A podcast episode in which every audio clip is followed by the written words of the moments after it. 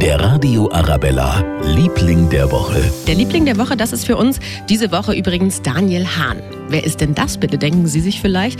Naja, das ist der junge Mann, der keine Angst hat vor Riesenprojekten, um München ein bisschen interessanter zu machen wieder. Er der Mann, der den Ammerseedampfer MS Utting diese Woche nach Sendlingen transportiert hat. Natürlich nicht allein, sondern mit sehr, sehr viel Hilfe.